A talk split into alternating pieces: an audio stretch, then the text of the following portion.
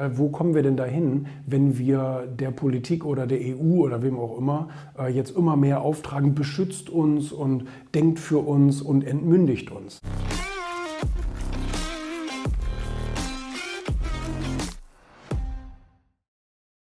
Ich habe mir die Doku auf Netflix auch angeschaut und natürlich, sie ist so eine Aktivisten-Doku. Ne? Das merkt man sofort. Da sind Leute, die wollen natürlich ein Thema vorantreiben und zwar die, sagen wir mal, Regulierung von Social Media. Das hat man natürlich stark gemerkt, weil es keine Gegenstimmen gab. Es gab äh, keine, keine Pro-Stimmen, es gab sozusagen nur Gegenstimmen.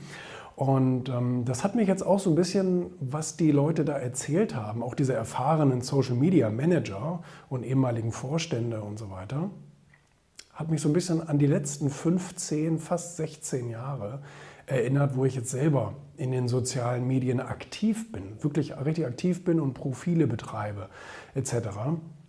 Und habe also so viel gemerkt, ähm, was ich von Anfang an sehr richtig gemacht habe. Ich habe natürlich den Vorteil, ich habe eine Referenzzeit vor Social Media. Weil ich meine, ich bin 86er Jahrgang, also bin jetzt gerade kürzlich 34 geworden und ähm, bin logischerweise meine Kindheit und meine Jugend ähm, ohne Social Media aufgewachsen.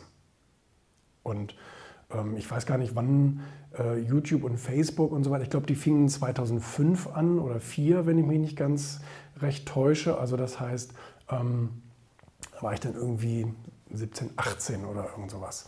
So, und mit 18 äh, bin ich meinem ersten Social Network beigetreten. OpenBC hieß es damals, wurde dann zu Xing umbenannt. Und so fing das dann an.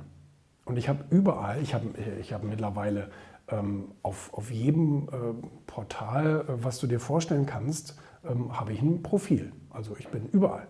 Bei YouTube und bei Instagram und bei Facebook und bei Pinterest und bei LinkedIn und bei Xing und äh, bei, bei, bei ähm, äh, Vevo oder wieder, also überall eigentlich. Äh, ähm, TikTok und noch tausend andere, die ich jetzt gerade nicht aufzählen kann. Ähm, und nutze aber alle für mich sozusagen als Benefit-Maschine, als Vorteil. Also ich nutze diese Plattformen aus. Ich gebe diesen Plattformen tatsächlich so gut wie nichts ziehe aber im Laufe der Zeit Millionen wieder raus. Ich habe das äh, auch in dem äh, Buch Ego geschrieben. Ähm, ich fand es ganz witzig, ich habe äh, die Doku mit meiner Frau zusammen geguckt und ähm, habe dann äh, ganz viele Stellen entdeckt, die ich in meinem Buch letztes Jahr, also ins Buch Ego, schon reingeschrieben hatte. Denk mal zum Beispiel an, wenn der Service kostenlos ist, wenn das Produkt kostenlos ist, dann bist du das Produkt. Das ist ja bei Social Media so. Das, und, und, mit diesem äh, Zitat fange ich ein Kapitel in meinem Buch an, wo es darum geht, Social Media Plattformen für den eigenen Vorteil auszunutzen, ihnen im Gegenzug aber möglichst wenig zu geben. Und ähm, das mache ich zum Beispiel einfach, indem, indem ich äh, zum Beispiel ähm, mich darstelle und unsere Produkte und unsere Leistungen, unsere Marken und natürlich auch meine eigene Kommunikation dort darstelle, ähm, dadurch auch Markenwert generiere und natürlich auch Umsatz tatsächlich generiere, aber selber ähm, äh, der Plattform nichts, also versuchen, möglichst wenig über meine Bewegungsprofile und so weiter zu, zu erzählen. Also das heißt, diese Funktionen auszuschalten.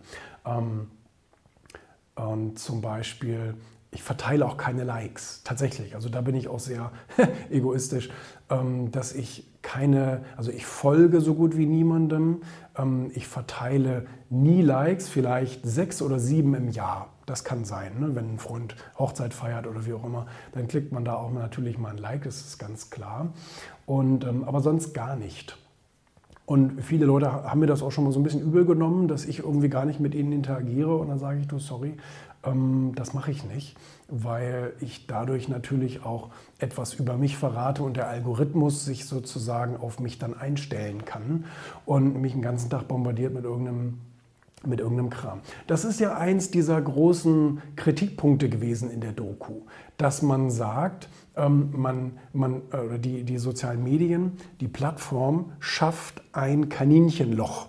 Das bedeutet, wenn du jetzt ein paar Tage lang bestimmte Beiträge und Interessenlagen sozusagen ähm, äh, likest und du dich offenbarst, das heißt die Plattform lernt, wer du bist und was für Interessen du hast und so weiter, schickt es dich immer weiter in dieses Loch hinein.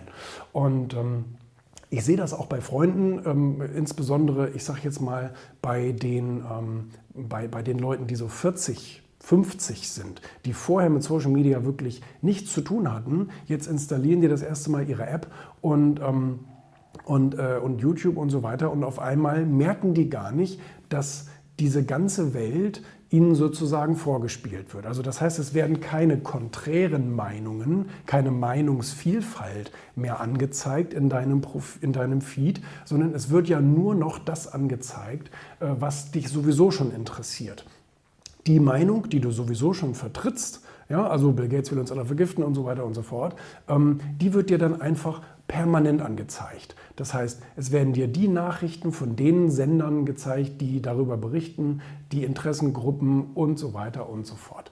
Und ähm, auf einmal glaubst du in dieser Blase, dass die ganze Welt auf einmal so denkt. Und das ist natürlich nicht der Fall, sondern das ist dein Mikrokosmos, die, der dir sozusagen erschaffen wurde. Und das ist eben auch der große, große Unterschied zwischen all den Medienangeboten, die wir bisher so hatten. Ähm, zumindest bei einem Großteil. Ja, es gibt natürlich auch ähm, Interessenlagen bei den einzelnen Medien. Die einen sind eher links, die anderen sind eher rechts und so weiter. Ähm, trotzdem gibt es natürlich eine Themenvielfalt innerhalb der Programme. Und, ähm, und das gibt es natürlich bei Social Media dann gar nicht mehr. Es gibt nur noch das Thema, was dich interessiert. Und ähm, also ich, wie gesagt, dadurch, dass ich keine Beiträge like, keine Beiträge kommentiere, so gut wie nichts abonniert habe und so weiter, ähm, äh, wissen diese sozialen Medien auch wirklich eher wenig über mich. Ähm, mag komisch klingen, weil ich irgendwie jeden Tag auf Social Media präsent bin sozusagen.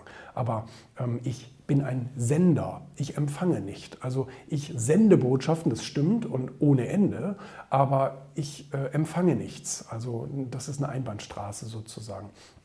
Was ich witzig fand, ist, dass die gesagt haben, ja, ich habe dann irgendwann angefangen, hier die kleinen Alarmsignale und Summsignale und so weiter auszuschalten. Die hatte ich noch nie an. Ich bin noch nicht bescheuert. Davon wirst du doch meschugge und verrückt, wenn die ganze Zeit irgendwas blinkt und rote Birnen und äh, Statusmeldungen und so weiter auf deinem Screen auftauchen. Also also wirklich nicht. Ich habe also bis heute nie irgendwo einen Ton angehabt oder irgendein Blinklicht angehabt oder irgend sowas ähnliches, weil ich entscheide, wann ich da reingehe, dann bin ich da eine Zeit und dann bin ich auch wieder raus. So, und dann habe ich meine Sachen gecheckt, die ich checken wollte. Und ähm, ist sehr, sehr spannend. Aber trotzdem, wie wenig sich die Leute mit dieser Manipulationsmaschine auseinandergesetzt haben, ist schon wirklich sehr, sehr spannend. Und natürlich auch ein bisschen beängstigend, dass die Leute so grottendämlich sind. Aber das waren sie natürlich schon immer. Die Leute waren schon immer grottendämlich und manipulierbar. Aber durch das Ding, was wir tatsächlich an unserem Herzen tragen oder in unserer Hose tragen, ähm, da so nah ist es natürlich noch nie an uns rangekommen und so viel. Ja? Also wir hatten ähm, also ich hatte in meiner Kindheit keine Chance, irgendwie zehn Stunden Fernsehen zu gucken oder irgend sowas. Das war ja nicht möglich. Aber mittlerweile ist es möglich, zehn Stunden am Tag, über den Tag verteilt, Social Media zu konsumieren. Ne? Und das ist natürlich schon echt eine Fake-Welt, die man sich selber aber erschafft. Also die, die Eigenverantwortung, die wünsche ich mir schon, dass die Leute, ähm, weil, weil, wo kommen wir denn dahin, wenn wir der Politik oder der EU oder wem auch immer äh, jetzt immer mehr auftragen, beschützt uns und denkt für uns und entmündigt uns. Das finde ich auch nicht den richtigen Weg. Ich finde es schon den richtigen Weg, dass die Leute mal irgendwie so ein bisschen aufgeweckt werden, vielleicht auch durch solche Dokus und zu sagen, jetzt denk doch mal nach und mach doch mal diese ganzen Buttons da aus. Lass dich doch hier nicht bis in jede Ecke der Welt verfolgen. Das ist doch, das ist doch schwachsinnig. Ist es wirklich.